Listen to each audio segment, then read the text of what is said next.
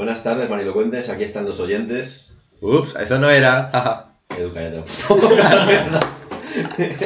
no, era por hacer la coña, pero sí, esa... esa... Joder, estoy haciendo ruido loco. Lo peor es que ha salido antes natural. Sí, sí, En una sí. de las 234 tomas. No, pero sí, eh, la introducción que habéis escuchado del episodio anterior va a ser la introducción, por fin, que vamos a tener a priori de forma regular. Muy a priori, pero muy sí, a sí, yo priori. me, acabo, yo me acabo de enterar. Sí, ha sido una decisión que ha sido un consenso que he tenido yo eh, con mis tres neuronas. Les he llamado un anico. Bueno, lo, lo iremos pensando, ¿vale? Pero en fin, nada. eh, después de la despedida de Año Nuevo, bastante emotiva de decir, la verdad. El, el punto es eso, que, que sí, que después de la despedida, hoy este año vamos a empezar con todo. Yo Con realidad- mucha energía, ¿no? Claro, falta nada para los exámenes, así que No, como que falta nada. Esto, esto se emitirá seguramente ya con algún examen, ¿no? probablemente también, probablemente. O vamos, bueno, sí, o que falte nada, sí, Sí, a eso me refiero, ¿sabes? Hoy venimos a compartir un tema muy interesante, por fin. Como que hemos vuelto Muy a este complicado, ¿eh? meollo de los temas, ¿verdad? Muy bien, hoy vamos a hablar de los límites del humor. Un tema muy controvertido y muy complicado. Además, ahora han habido sucesos y tal, y... De hecho, lo que ha pasado con David Suárez, Sí, por eso. Que bueno, podemos contexto, contexto. Contexto, David Suárez hizo chistes, ¿vale? David Suárez es un humorista, ¿vale? Que a veces no hace humor. Porque, en plan, no porque sus chistes sean negros, sino porque no hace ni puta gracia. Pero bueno, se le condenó por hacer un par de chistes en Twitter, ¿vale? Y el mundo se revolucionó. Bueno, es mundo de España, porque tampoco somos tan importantes. Se Bueno. revolucionó La Porque- mitad de habla hispana se revolucionó. porque iban a meter, a Ojalá y querían meter en la cárcel y condenar a alguien por hacer un chiste cuando luego los reyes hacen esto, la gente hace esto, los políticos hacen esto, lo que sea. El caso, esto iba a pensar mucho. Ahora el debate de límites del humor, ¿existen? Sí o no, ¿dónde están? ¿Quién los pone? Y también de esto si podríamos hablar también del tema de la moralidad. ¿Qué es la moralidad? ¿Por qué existe? ¿Quién, quién dictamina que está bien y que está mal? ¿Quién dictamina que, no voy a decir la frase que he pensado, ¿quién dictamina que matar a alguien con un cuchillo está mal? Pero luego, eh, yo qué sé, cultivar margaritas está bien. es que he cambiado la frase muy rápido en mi cabeza. A ver, no, esto se puede extrapolar perfectamente. A- algo con más Ya, ya sentido. no quiero hablar de los límites del humor, Un quiero ejemplo. hablar de esto. Un ejemplo con más sentido, ¿vale? Imaginar poner, o sea, introducir un ejemplo con más sentido que el que ha dicho Nico. Sí, repítelo más, repite, es Nico, bro. ¿Para qué hablo? A ver, a ver, esto es un humor, esto es humor, no se puede ofender, ¿eh? Porque si no, Ah, ¿quién dictamina, ah, eh? ¿Eh? Me está poniendo una cara Se ha sentido súper guay, Eduardo. Tío, pero bueno, no tiene poco sentido porque está hablando de los límites del humor, pero yo no estoy diciendo cuál Yo es me mi estoy postura. riendo. Yo no estoy diciendo mi postura. Una Claro, mejor Claro, no le, no te, puedes, puedes te puedes reír de alguien o con alguien. Eso también es muy importante. Depende. A ver. Víctor está sufriendo por dentro. Sí. Tengo un miedo de las cosas que vamos a decir, por eso no he dicho, luego lo comentaré lo que había pensado, pero bueno. Bueno, a ver, yo quiero compartir una reflexión al respecto antes que nada, ¿ok? Sí, vamos Primero, a sentar eh, ciertas vamos a hablar de lo que es el concepto de chiste y de humor, ¿ok? Vale, venga. Eh, vale, adelante, Eduardo. Lo contrario a lo que hace Leo Harlem. Cuando sigue. Claro, eh, mira, esto lo estaba comentando con Nico el otro día, cerca de la facultad, y yo le dije, mira, el problema aquí está, es cuando la gente no, no termina como de ver que hay como una especie de cambio de terminología aquí, ¿de acuerdo? Yo hago un chiste, y los chistes, por ende, deberían hacer reír, si es verdad, si no son graciosos como los que hacemos aquí, no hacen gracia, ¿vale? Pero claro, si el chiste hace gracia, ¿vale? Se ríen dos, tres personas, a lo mejor dos de cinco, dos de diez, el punto es que se ríe gente, ¿vale? Pero, en el, que... en el momento en el que ya no hay risas, en el momento en que una risa se convierte en un llanto o en una ofensa, es cuando el chiste pasa de ser un chiste, deja de ser una broma y se vuelve un insulto, una ofensa, como, dijo, como he dicho antes, ¿sabes? Es decir, aquí el, hum- el humor, deja, el chiste deja de ser un chiste por completo, ¿sabes? Porque cuando ya no hay risas, el chiste ya perdió la gracia, ya perdió la gracia, y si perdió la gracia, simplemente es un imbécil haciendo, o sea, soltando eh, injurias de la gente, ¿sabes? Pero, eh, que podemos extrapolarlo a los chistes de cuñados, los chistes machistas, lo que sea. Cuando ya no hay risas, cuando sencillamente hay como mucho dolor y, y resentimiento detrás, aquí ya no hay. Yo ya me estoy riendo. Yo no me estoy riendo, ¿sabes? En plan, Vale, pero y, si yo... se, y si se ríen otras personas, Buah, voy a explotar. Adelante. Deja, que lo diga, sí. Víctor. Adelante, te doy paso. contraargumento un poco y luego si quieres seguir. A ver, yo creo que la clave del chiste no es que haga reír, sino que su intención sea esa. Porque es como una novela, yo qué sé, romántica, puede intentar emocionarte, pero igual Es no te, no te emociona. ¿sabes? Es es la intención, yo creo, la cosa que cambia. No el resultado. Y a ver, yo antes de, en plan, para eh, hablar de mi opinión, me, me he querido informar un poquito, un poquito. Y entonces me salió un vídeo del Chocas, que es un gran, una gran personalidad referente en todos los temas porque sabe todo, pero no, no, es mi, no va a ser mi fuente de hoy, por lo que sea. Es que deberíamos contarte que el choque está como funa, dice. Por eso lo sé, lo digo de broma. Vale, vale, vale. A ver.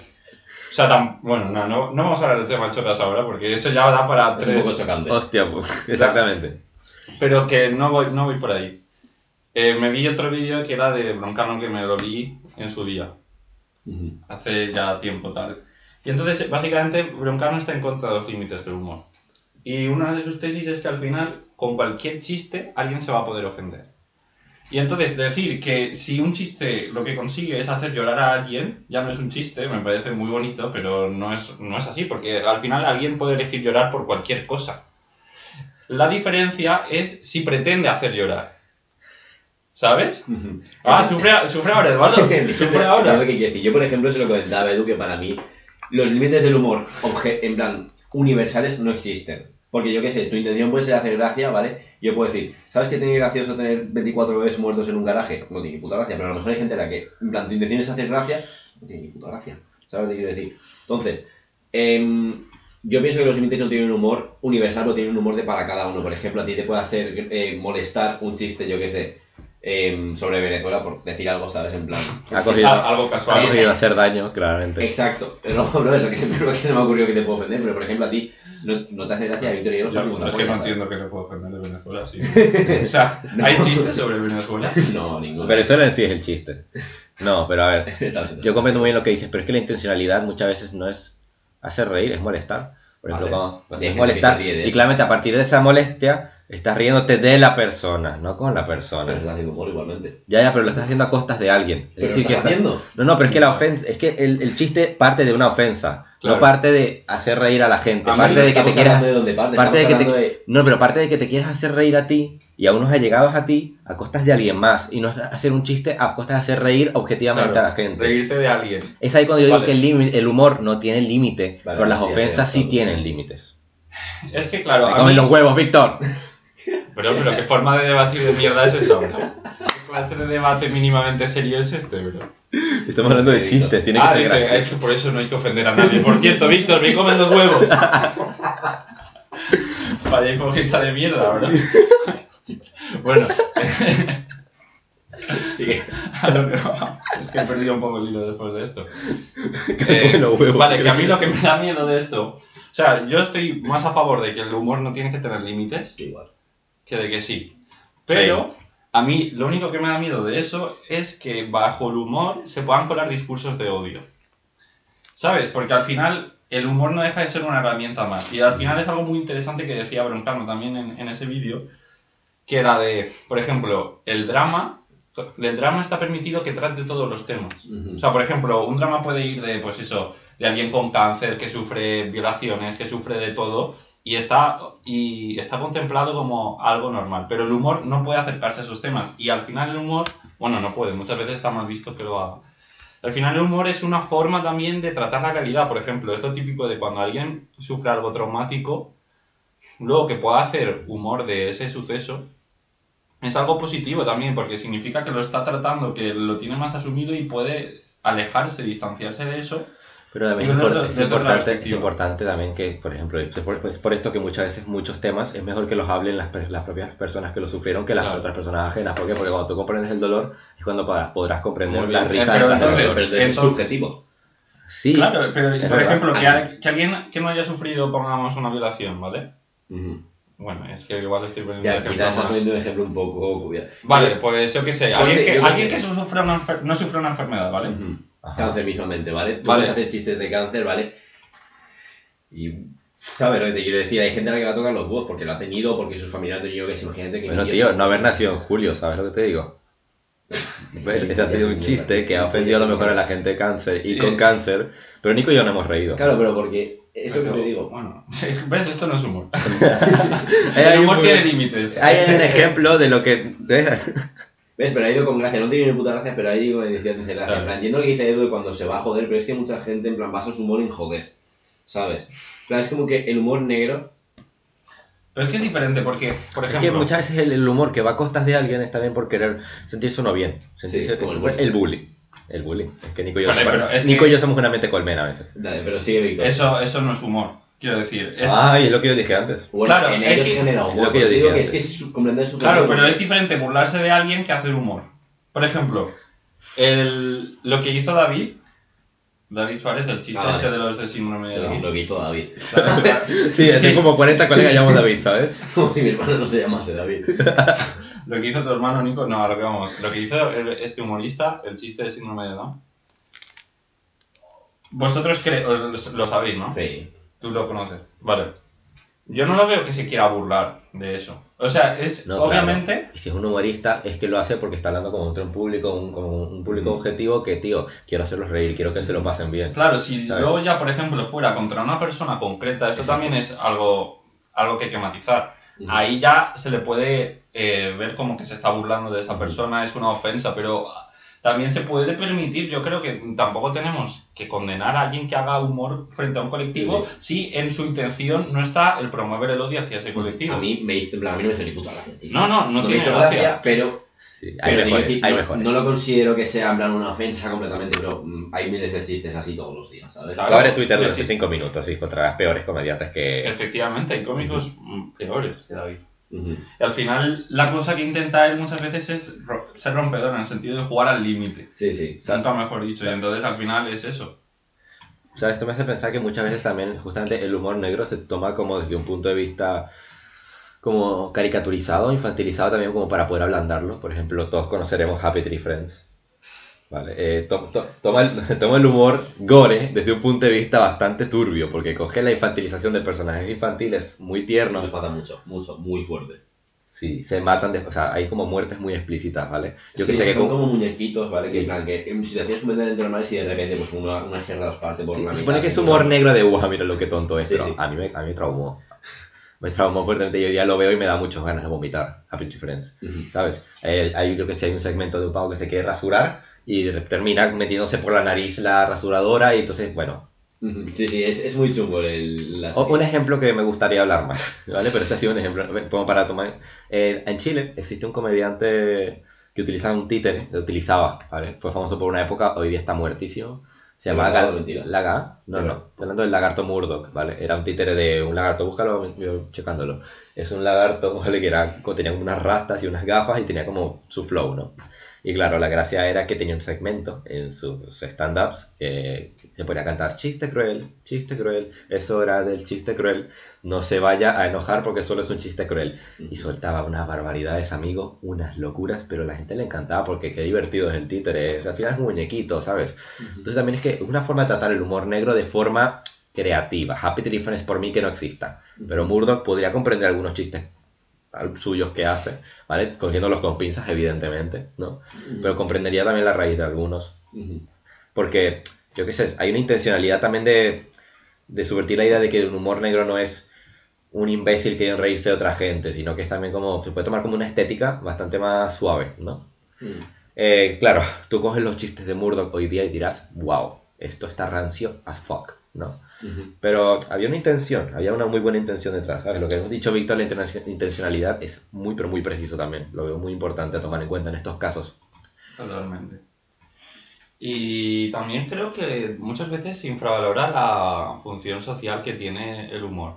En el sentido de que te hace ver, comprender, criticar los aspectos de una sociedad desde otro punto de vista que muchas veces no se tiene en cuenta. Y la, eso. la ironía. Claro, pero hay, o sea, tiene una crítica que muchas veces como es humor no te das cuenta, pero en el fondo el humor tiene mucha crítica, porque que te rías de ciertas cosas es por algún motivo. Una de las series de comedia hegemónicas de los 90 hace una crítica social muy bestia. Estoy hablando de los Simpsons. ¿Sabes? Que poco se habla de los Simpsons porque hoy día son lo que son, ¿no? Son como, son como un monstruo que se comió a sí mismo, ¿sabes? Pero en su momento los Simpsons fue la, la crítica más ácida y mordaz a la sociedad de Estados Unidos que he visto yo en mi vida. Y además de Sí. las más precisas que haya habido. Era impresionante como, Ujú. como hacía todo tan bien, ¿sabes? Ujú. Y todo lo hacía desde la comedia. Desde la comedia, ¿sabes? Y eran muñequitos amarillos con, con diseños simplistas y pues, es lo que te decía, se, toman, te- se tocan temas fuertes a través de una estética bastante más simple, caricaturesca, infantilizada tal vez, ¿sabes? Porque yo de niño veía a Los Simpsons, yo pensaba en eso, ¿sabes? Futurama también es un otro ejemplo, otro ejemplo también de Matt Groening, ¿vale? Que, que técnicamente solo Futurama lo dirigió Matt Groening, pero bueno. Eh, Futurama es otro ejemplo también en lo donde, y además que Futurama tira mucho para el existencialismo, ¿sabes? Entonces son cosas muy fuertes a través de personajes muy pintorescos, ¿sabes? Ujú. Como... Pero muchas veces, igual que en la comedia, a lo largo de la historia, se ha intentado en plan meter como una crítica en medio de la comedia, como para, en plan, te insulto, ¿sabes? Pero no te está insultando, está insultando el personaje dentro de la comedia. O sea, yo estoy criticando esto, pero realmente lo estás haciendo desde el humor, así que no te puedes ofender. Como lo hacen con los ricos, ¿sabes? Sí. Esto es como que la discriminación hacia los de arriba está mejor que la hacia los de abajo. Sí. ¿Sabes? Es un tema interesante. No sé, qué- ¿tú qué consideras, Víctor, que eres el abogado del diablo? Respecto a qué exactamente. Lo Sí, de- sobre que, por ejemplo, eh, el racismo hacia los blancos es mejor que el de los negros, el racismo hacia lo- el racismo, perdón, el clasismo hacia los ricos es mejor que hacia los pobres, o como- cómo es mejor tratar feo al otro que es el que siempre ha tratado feo al otro. Yo tengo mi posición al Es- respecto, pero quiero escuchar a Víctor. si el tema de los límites del humor era turbio, este es el tema común, ¿eh? Este, este tema es complicado. No, pero yo A a ver. los límites del humor antes de terminar, en plan, mi tesis sigue siendo en plan que no se puede, en plan, igual que el amor y la literatura no se pueden definir porque es, en plan, no hay demasiadas cosas, matices a tener en cuenta para poder definirlo. En plan, pienso que no hay límites del humor porque es que no se pueden establecer unos límites claros. Entonces, igual que con la literatura, se nos explica siempre qué es la literatura, no, no existe la literatura, qué es el arte, no existe el arte, porque hacen falta tantas cosas para poder definirlo y tantas cosas para...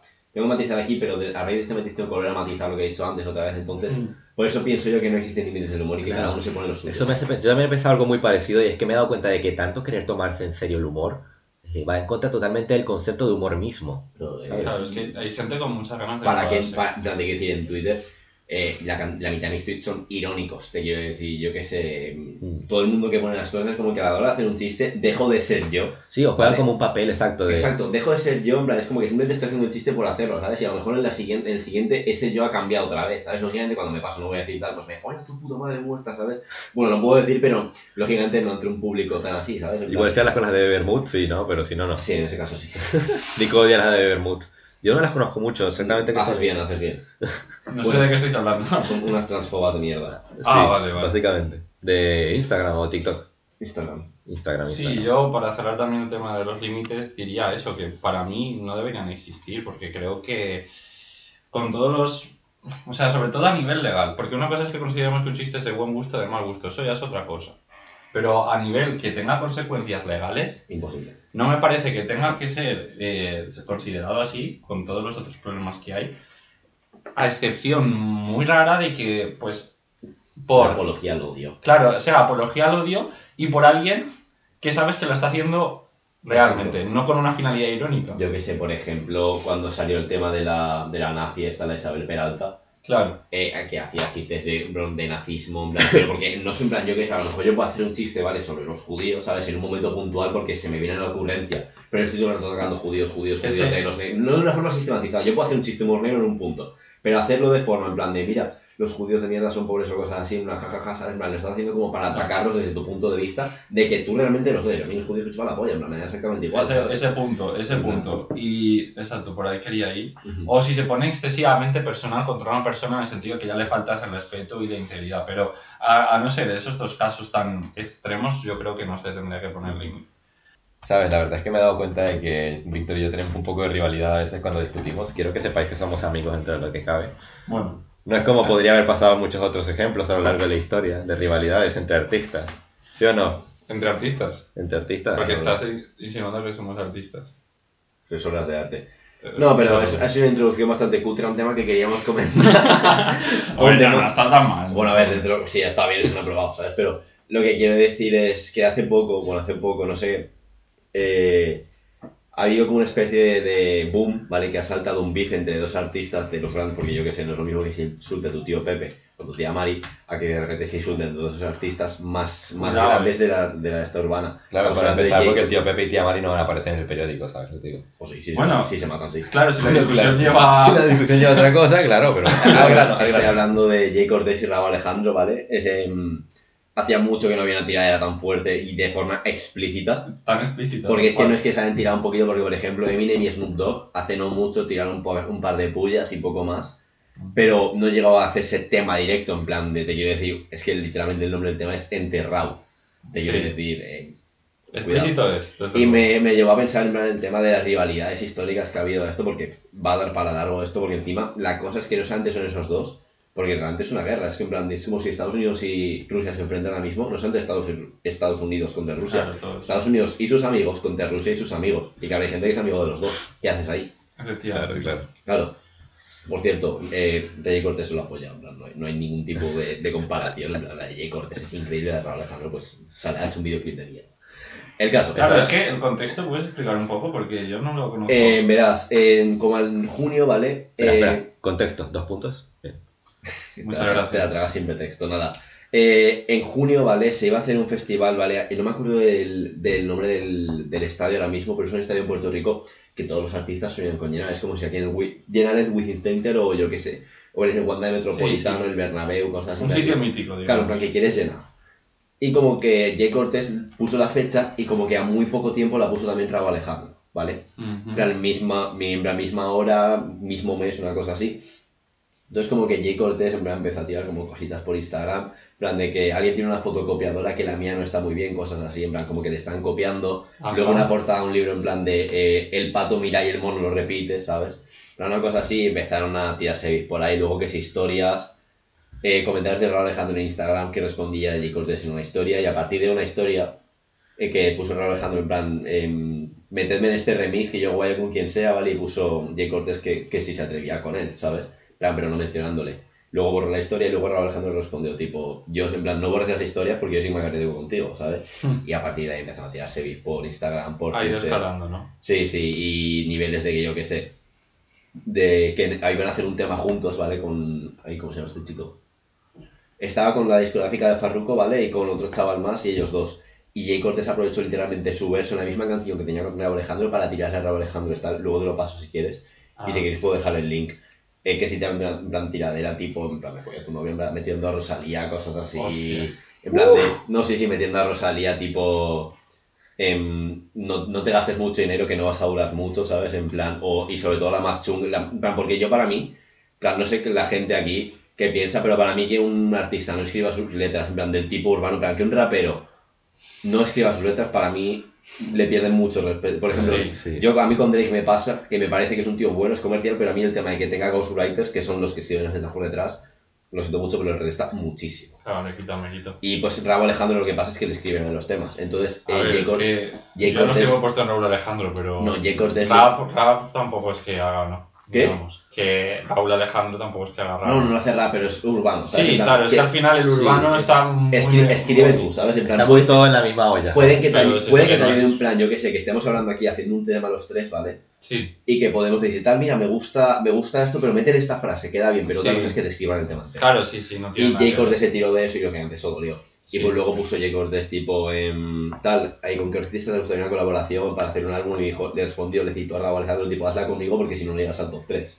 ¿Sabes? Cosas así. Y acaba con un tema de Raúl, un tema de Jay Cortés que salió Claro, al es día que- de grabar este episodio. Exacto. Un día. Esto es relevante. Mira, mira, de por sí, el tema de que pregunten por Twitter quién quiere hacer una colaboración con ellos, yo sé que eso es muy común, pero a mí me raya un montón que hagan eso, porque no entras al directo a las personas que te interesan y ya Porque está. quieres ver, a ver, pero es Jay Cortés o Raúl Alejandro puede hacer una colaboración con quien quiera. Ya, Quiere ya. ver el feedback de su público. ¿sabes? Ya, claro, claro, claro. Es como si Bad Bunny se pone Sí, así, sí, ¿con quién hacen- sí, lo mismo- Puede hacerlo con quien quiera. No, ya, ya, sí, lo, lo hacen todo el mundo, pero por eso mismo es que igual me llama la atención, porque no es lo que, no es lo que se hace de normal, por lo menos dentro de lo que son como las altas esferas de entretenimiento, ¿sabes? No, ya, pero también hay que tener en cuenta que lo tienen ellos hablado y todo el rollo, ¿sabes? Exacto, exacto, exacto. Es como un poco más informal, lo hace más guay, ¿verdad? Sí. Lo hace como más, Pero eso, en plan... más yo- amigable. Bizarrap hace no mucho dijo que tiene ya más de 90 sesiones preparadas, ¿sabes? Y no con la 48.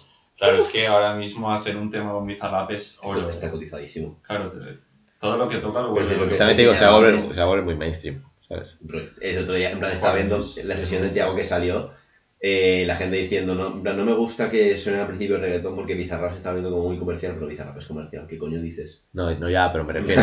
Me refiero, Sí. me refiero, es que precisamente la- me refiero al tema de que las No, no, Bizarrap refiero Sessions de son que- especiales. ¿Qué? Las Bizarrap Sessions son especiales. Sí, son buenas. Son especiales, Ujú. son especiales. Y la base... Y dejarán de ser especiales cuando todo el mundo entre a una. Bueno, ya, pero por ejemplo, Como decían los increíbles, cuando todos sean super, ya nadie lo será.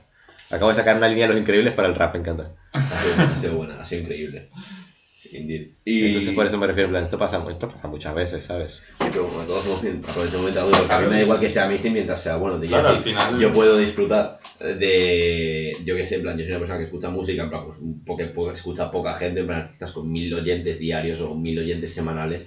Y a lo mejor te, te quiero decir, y mi artista más escuchado de este año es J. Cole, Ed Sheeran, eh, Eminem, eh, Bad Bunny, ¿sabes lo que quiero decir? Artistas independientes. Claro, de estos nuevos que han salido hace poco. Claro, al final yo creo que tampoco hay que juzgar como algo bueno el que te- algo tenga muchas visitas. Plan, como que por ello ya significa que sea mejor. Como que se pueda cuantificar la calidad de una canción.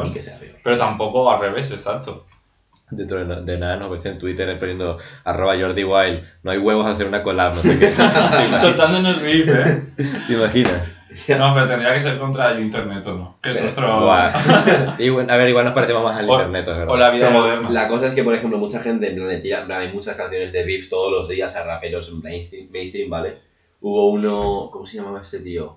Un capullo de mierda, ¿vale? En el rap que empezó a tirarle a, que sí, a Hard GZ, a Follone, a este, ¿sabes? Sí. De quién- un Sí, chaval- sí, tema de mierda, ¿vale? Y le tiraron y luego le cayó la de Cristo, pero normalmente la gente no se responderá a eso, al de la osa Claro, le tiró. no se, no se rebaja. Es como si yo me ponga a insultar ahora mismo a Bad Bunny, en plan, ¿para qué coño me dedicar tiempo? Pero eso no es lo mismo que yo que sé, Bad Bunny se tire con Anuel, ¿sabes? En plan, Claro, como- son dos titanes en es que realidad. es eso, mismo. y, y Cortés y Alejandro es como los que más están ahora quitando, pues eso, Anuel y Bunny. Claro. Entonces, es, eh, pero, em, porque yo qué sé, em, ponte que en los 50 se tiraban dos escritores que no hacían nada, pero en los 70, 70 en los 80, Vargas Llosa y Márquez, te quiero decir, literalmente el Rabo Alejandro y J. Cortés. Un ejemplo que nos encanta soltar, eh, Quevedo y Góngora también son otros que siempre están pegando, sí, una pelea de narices, literalmente. Mm. Claro, lo de, lo de Márquez y lo de lo de Vargas Llosa, lo que me lo contaste el otro día, yo me quedé flipando con lo del puñetazo. que dale contexto, dale contexto. que en una eh, había como una especie de diferencias entre ellos, ¿vale? Y en una, en una gala, una entrega de premios, una cosa así, una reunión de escritores, empecé, elevó la tensión y para ellos había soltado una hostia, Márquez. Claro, luego se suponiza... Me cuadra más que sea así que. Claro, es que es como que es, una- es un trozo de pan, tío. Luego A le- se ver, le van a puta olla. A ver, lo que pasa es que mm, muy trozo de pan no es porque el, el supuesto contexto que había detrás de eso era que se había acostado con la novia de Vargas. Bueno, no, pasa Ah, era eso. es, un trozo, es un trozo de pan. Pero Bueno, pan duro, ver, pero pan duro del que se... contexto, ¿sabes? Tampoco es eso motivo de... Tal, o sea, depende, depende de la situación, no sé. Claro. O sea, ya Y no en plan, se la apoyó en su casa, no en la de él, ¿no? No, pero estaban, o sea, no estaban saliendo ya, ¿no? Ah, que sí. Ah, vale, entonces no hay contexto, perdón. En plan, Creía no que habían sido A ver, que no tienen y digo, 15 ah, años, vale. es- no tienen 15 años, antes sería su esposa de 30, de 30 años de casado, ¿sabes lo que te digo? Ah, vale, vale. No. No, ¿Sabes? En plan... Entonces, Pero vaya, que te quiero decir que fuera de ese pequeño desliz, en plan, Márquez, tío, tiene cara de ser una peña, ¿sabes? Sí, bueno, menos mal no, bueno, o sea, menos mal no podremos descubrirlo si era bueno o malo porque ya estamos muertos que la los Pero. ¿creéis que es algo positivo que exista esta clase de rivalidades? Porque se sí. infidelidades, tío. Mira, eh, sí, eh, a ver, no, pero yo diría que sí, porque siempre es bueno tener un rival. Siempre es bueno tener a alguien que te Vale, impulse. se me olvidó, pero hemos pasado de repente de, de dos artistas urbanos a eh, latinoamericano. latinoamericanos y de repente hemos pasado a escritores, bro, eh, Tupac y Biggie, te quiero decir. Claro, Oh, es que, ¿Qué beef hay más grande que ese? Oh, que crean- Residente con Tempo. Bueno, ese a lo mejor no lo conoce tanta gente. No. Claro, pero es que al final, Tupac y Biggie, bro. de Tupac y Biggie. Biggie No, a ver, no fue una guerra de dos personas. eh. Ahí sí que eran dos mundos. Porque, literalmente se mataron. eran, eran eran dos East. Coast y West Coast, y Claro. West Coast, claro. Claro, ¿No? porque decías antes, eh, cuando hay dos así importantes que se pelean es él y su gente, pero es que ahí era todo un panorama contra todo otro panorama y una pelea de verdad, porque al final estos se pueden amenazar y todo lo que tú quieras, pero No obviamente es lo mismo en el momento. Jay Cortés no va a ir con Vaya. un fusil a, reventarle. A lo mejor sí que se encaran y cosas de no sé, Claro. una hostia, pero, bro, eh, literalmente que a Tupac, en plan, bueno, a Biggie lo pararon con el Cadillac y le fusilaron a Tupac tres tiros y fuera. Es que en ese momento, en plan, era Era hardcore, ¿sabes? Era, era la en los 90, de tipo West Coast, en plan de G-Funk y cosas así, era, si te eras muy famoso tenías muchas probabilidades de morir. Muchas probabilidades de morir. Porque es que venían de un mundo. John F. Kennedy también le Está. pasó. Sí. No, es que no sé las, las relaciones. exactamente. La relación yo, yo la conozco y es una bala de 9 milímetros. Eh, Pero el caso, a ver, es que justamente yo quería preguntar, sacaros una pregunta así final para acabar. ¿Cuál preferís? ¿Tupac o Biggie? A ver, Papá o mamá, ¿eh? letras, Tupac, flow, Biggie. Biggie Exacto. tiene mejor flow que Tupac. Para mí Tupac le mete mucho corazón, pero Biggie es más agresivo, entonces a mí me compra mucho la agresividad. Yo me quedo con Biggie, pero porque soy más de East Coast. Aunque, aunque, debo admitir que a mí Tupac como que me ha abrazado mucho a lo largo de mi vida, en muchos momentos. Entonces, diría que, diría que estoy más Tupac. A ver, es que Tupac. tiene un mensaje muy de esperanza, muy positivo. Yo, voy muy- yo también voy con Tupac, porque, en plan, yo voy con Tupac, en plan, como que la tiradera no sé decir cuál es mejor, pero como que al fin y al cabo, si tengo que poner sitio en algún lado, West Coast, completamente. Pero sí que es ¿Eres, cierto ¿Eres que... de West Coast? Sí, Hostia, no lo sabía. Creía que te gustaba el rap. no, por culo. ya está. Bueno, sin más nada que decir, Hasta luego. Adiós.